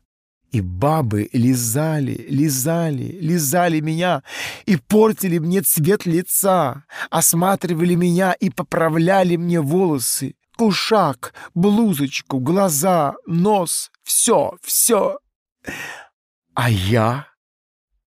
Наяву я бы взбесился. Я вам совершенно искренне и без преувеличений говорю. Взбесился бы и скусал бы мамашу, портниху, теток, цвет лица, всех бы перекусал. «Мамаша», — спрашиваю я, — «неужто я этак буду всю жизнь?» «Привыкнешь, дорогая детка. Но я не могу привыкнуть, я не хочу привыкать. Если вы, мамаша, решили держать меня в клетке, то не надо было учить меня читать, или, по крайней мере, надо было бы мне дать что-нибудь такое, что заполняло бы мое время дома. «Дорогая детка, у тебя ведь есть рояль?» «Я терпеть не могу музыки! Наплевать мне на музыку! Я хочу играть на бильярде!» «Дитя мое, что ты говоришь? Я хочу пить водку, курить папиросы, поступить в университет, обрезать волосы и иметь ребенка!» Мамаша чуть не упала в обморок. «Я предупреждаю вас, мамаша, что с сегодняшнего дня я на все вопросы теток буду отвечать одним лишь словом «Акушерка!» Вот и все!» Мамаша упала в обморок.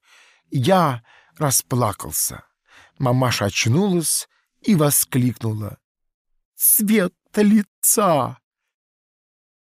Обливаясь с ног до головы холодным потом, и я проснулся.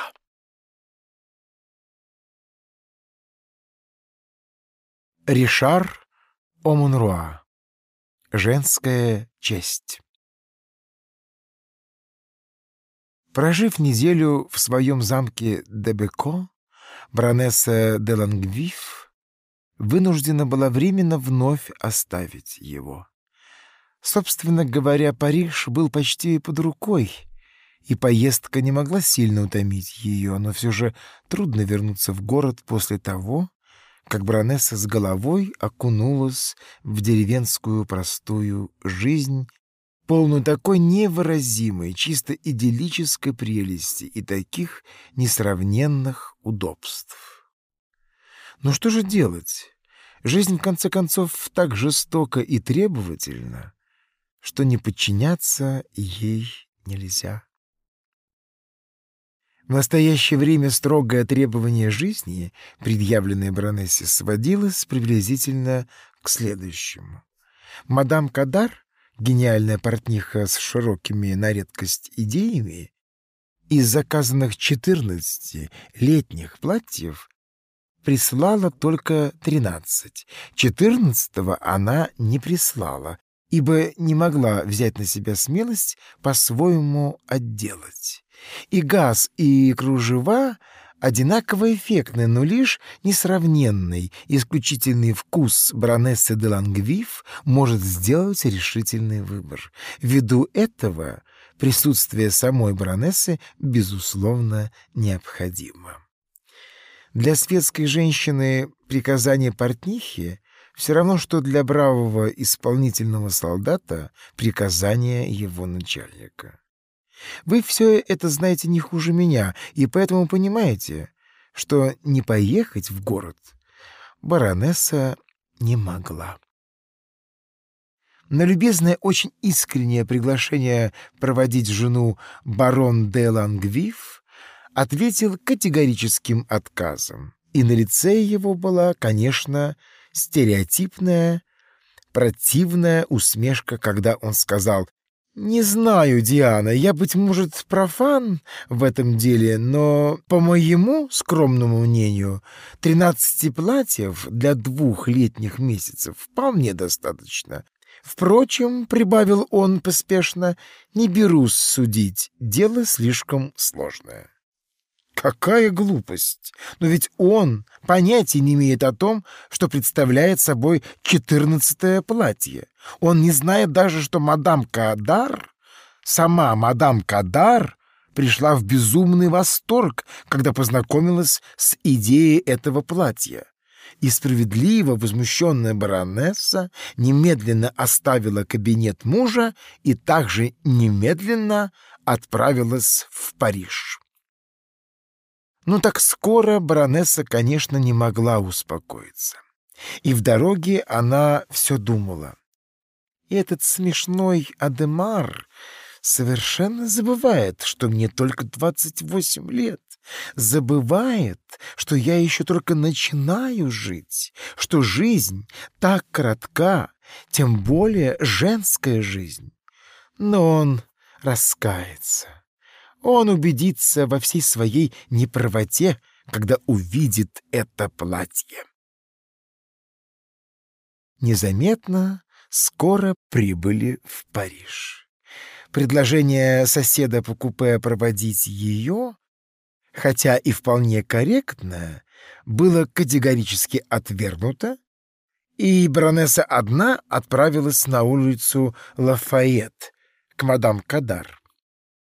Но по дороге с баронессой де Лангвин приключилось несчастье. Одно из тех мелких, по виду незначительных несчастий, которые сопровождаются, однако, иногда крупными и исключительными последствиями. Один из метельщиков улиц, совершенно не заметив приближения баронессы, обдал ее почти полной лопатой грязи.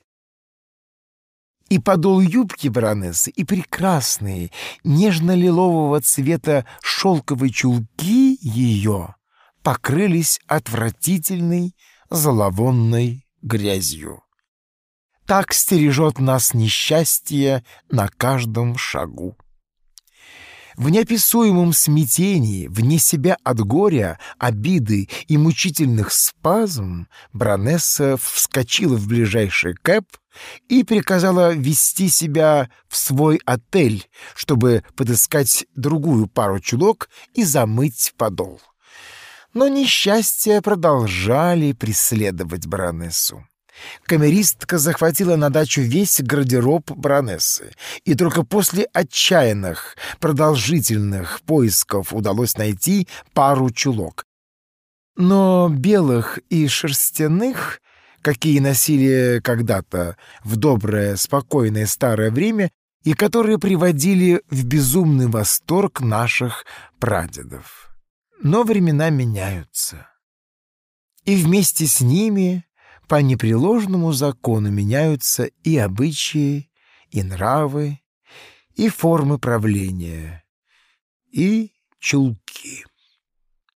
Баронессу ужаснула сначала мысль, что она красавица и львица, повелевающая модами, надевает белые чулки. Но затем она покорилась и утешила себя афоризмом. Чистые шерстяные чулки лучше грязных шелковых.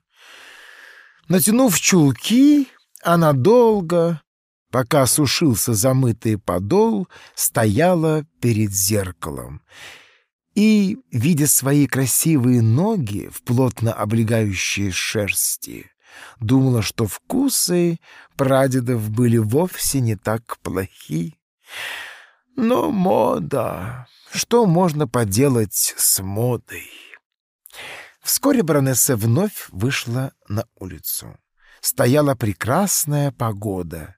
Весь Париж был залит солнцем, милым и нежным солнцем июньского заката, и все прохожие казались тонущими в облаках тонкой золотистой пыли наплывал ветер, такой же нежный и мягкий.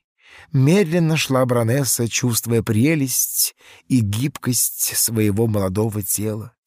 Красиво вырисовывались Елисейские поля, и неслышно, но внятно манили к себе, обещая тем, кто понимает их язык, усладу и упоение. На площади Согласия Многочисленные фонтаны возносили в вечерний воздух свои бриллиантовые струи. Правильными широкими рядами тянулись деревья, и отягченные ветви их словно выдыхали из себя зной, скопленный за долгий, тяжелый летний день. Должно быть, скромная деревенская жизнь и живительный воздух полей принесли пользу баронессе, и на нее подействовал опьяняющий воздух Парижа. Кто скажет, только она почувствовала прилив сил, и вместе с тем какое-то смутное, волнующее чувство рвалось наружу, напрягая все прекрасное тело баронессы де Лангвиф. Глаза ее заблестели, а ее нежные губы стали ярко-красными и неотразимо манящими. Но что со мной? С некоторым испугом подумала баронесса и сейчас же с досадой вспомнила о муже. Сам виноват. Должен был поехать. Не скоро представится ему такой случай. Но вдруг она испуганно остановилась и почти вскрикнула. Перед ней стоял полный изумления красавец Фоланген, капитан кавалерии. «Баронесса, какое счастье!» — вскричал он, радостно сжимая ручки мадам де Лангвив. «Самая прекрасная женщина в мире теперь, в июне, в Париже! Я не верю своим глазам! Какими судьбами!» И рука об руку они пошли дальше, пошли красивой, стройной парой, привлекающей общее внимание и барон не боялся отпустить вас в такое дальнее путешествие? Как видите, какой он умный, какой он славный, ваш почтенный муж. Но почему? Ах, почему, почему? Ну неужели же вы сами не понимаете? Диана, божественная Диана, да поймите же, что во всем этом мудрый перст судьбы. Нас столкнула судьба. Не станем противиться ей. Мы всегда были, остались и останемся до конца легкомысленными. Но согласитесь, милая Диана, что в конце концов нас связывает самая настоящая любовь? Или если не любовь, то что-то другое, что гораздо лучше, легче и пикантнее самой любви. Разве нет? Баронесса со снисходительной чисто женской улыбкой слушала горячие тирады красавца-капитана. «Прекрасная Диана! Вспомните о наших встречах, свиданиях на улице Костеляна!» Вспомните их! Ах, какое упоение!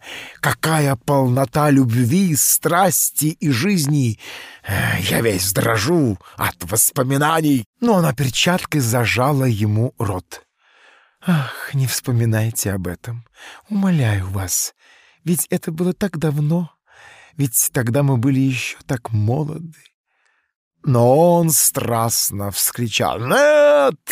Диана, нет! Мы и теперь молоды, сильны и прекрасны, и пока мы можем, будем молоды, а потом, а потом пулю в лоб и готово, ибо нет молодости, нет жизни». Но я не хочу теперь об этом говорить, я хочу говорить о сегодня. На сегодня вы моя. Я не отпущу вас, клянусь обожанием к вам. Мы пойдем туда же, в милый приют наших радостей. Диана, богиня, волшебница. Идем!» И он, глубоко и страстно весь дрожа, заглянул в ее глаза и, не имея сил отвести взор, она с бессильной покорной улыбкой смотрела в его глаза, и мало-помалу вновь поднялось в ней улегшееся было волнение, и вновь томительная дрожь пронизала все ее тело. И, быть может, чисто инстинктивно она сильнее прижалась к руке капитана, а он уводил ее все дальше как во сне мелькали перед ней знакомые дома, улицы, вывески магазинов. Она шла, как с повязкой на глазах, и в ожидании близкого блаженства тихо замирало сердце. И было так хорошо, и так хорошо должно было быть. Но вдруг... Но вдруг она задрожала, до того потрясла ее какая-то мысль, непонятно как в эту минуту пришедшая. Она вспомнила о чем-то ужасном, неслыханном, что несмываемым пятном должно было лечь на всю ее жизнь. Она вспомнила о белых чулках. Что подумает о ней Фланген, который считает ее законодательницей мод, высоко и твердо держащий свое знамя? Из-за мгновенного наслаждения навсегда упасть в его глазах, сойти с пьедестала, на котором она была так величественна и прекрасна. Никогда! Ни за что! И с надменно поднятой прекрасной головкой и с гордым блеском в глазах, не допускавших никаких возражений, она выпустила руку капитана и холодно сказала «Капитан, вы ошиблись. Что прошло, то прошло. Я люблю своего мужа, и моя совесть честной жены не позволяет мне даже слушать вас. Прощайте. Но прошу вас, надеюсь на вашу корректность. Прощайте. И так же величественно она удалилась. А бедный капитан, потерявший вечер, и случай с неподдельной грустью глядел ей вслед и с той же грустью думал. Еще жертва. Еще одна женщина, которую безнадежно всосала трясина добродетели.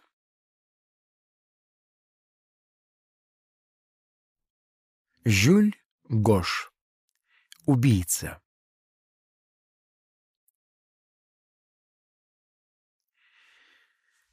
Господин, который так настойчиво добивался быть принятым комиссаром полиции, наконец был впущен в служебный кабинет полицейского чиновника и, не отвечая на приглашение сесть, спросил.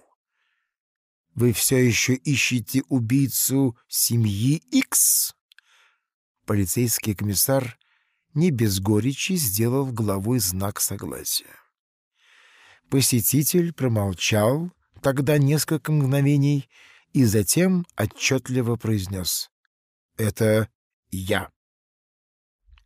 Комиссар привскочил и первым делом постарался убедиться, не имеет ли он дело с сумасшедшим.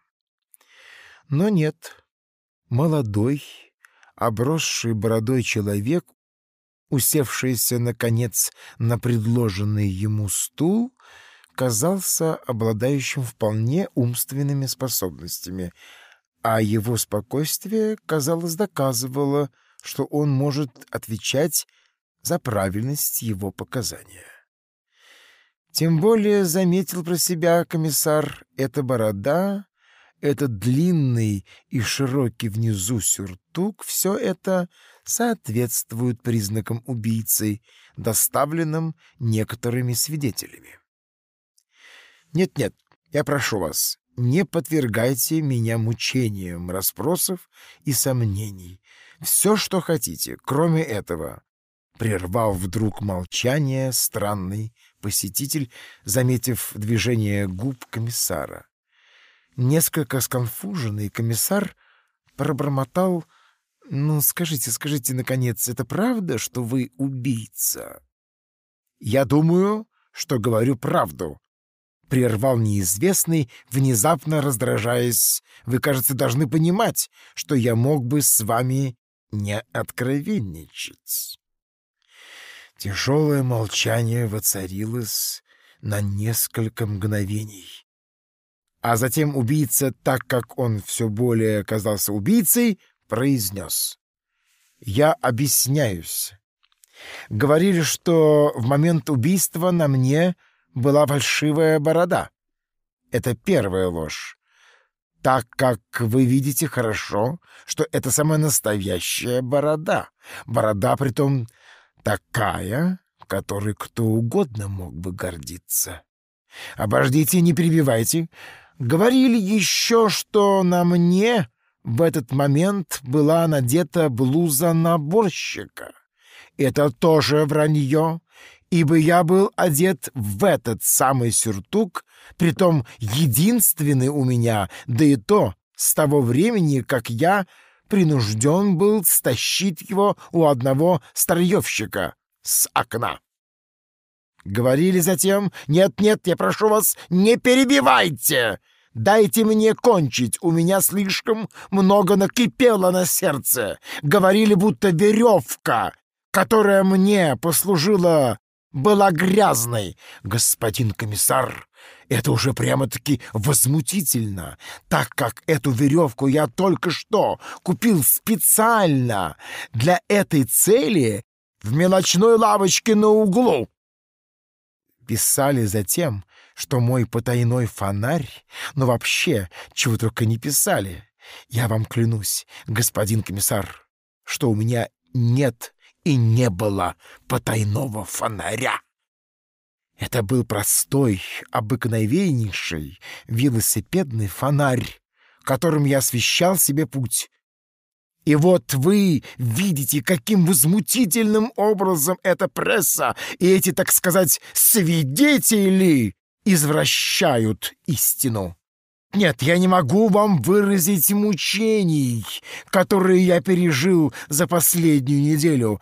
Каждый день это было новое вранье, новая дурацкая гипотеза, новые фантазии.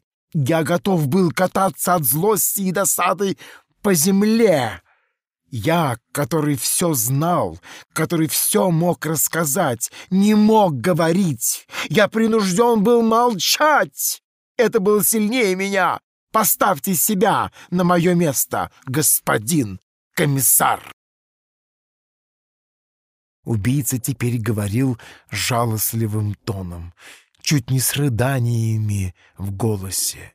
В конце концов, они стали изображать меня дураком, ослом, да-да, самым вульгарным ослом, «Следы!» — говорили они хором, «следы шагов!» Они где-то находили следы, как будто бы это не было элементарнейшими начатками искусства уничтожить решительно все, что могло бы вас погубить. Ах, господин комиссар, я вам искренне желаю никогда не попадать на язык целой шайки глупых болтунов. Это такое мучение, такое, что нужно навалить себе на язык целую скалу, чтобы смолчать. Но самое худшее для меня, что меня, наконец, заставило выйти из себя, это было мнение этого, как его, какой-то крупной шишки вашей в магистратуре что это преступление было грязным, развратным преступлением. Здесь убийца заломил руки. «Знаете ли вы, господин комиссар, что такое грязное, развратное преступление? Я не знаю, не знаю, а между тем я перевидел и сам совершил немало преступлений. И все это были просто преступления, так сказать, преступные преступления, которые совершаются ежедневно и которые еще недавно стоили бы мне головы, а теперь обойдутся в лет десять гвианы или вообще экзотической жизни, что-нибудь в этом роде, я думаю, а? Вы удаляетесь от вашей темы, счел нужным прерывать комиссар. «Нисколько! Я хотел только сказать, что нет и не бывает грязных и развратных преступлений, что это идиотство, что грязными и развратными могут быть только отчаянные преступники или свидетели, или подлецы-журналисты, но что я не тот, ни другой, ни третий, а просто преступник, обыкновенный преступник. И притом такой, который не позволит, чтобы его имя трепалось по газетным листам чтобы по его адресу блегировали, чтобы проклятые газетчики забавлялись им. И вот почему я явился к вам, господин комиссар, чтобы вы прекратили все это безобразие, все эти дурацкие, глупейшие, бессмысленные выдумки и сплетни. Вы сами теперь хорошо знаете, что вам нужно делать. Запись аудиокниги произведена студией «Ардис» в 2013 году. Читал Валерий Гаркалин.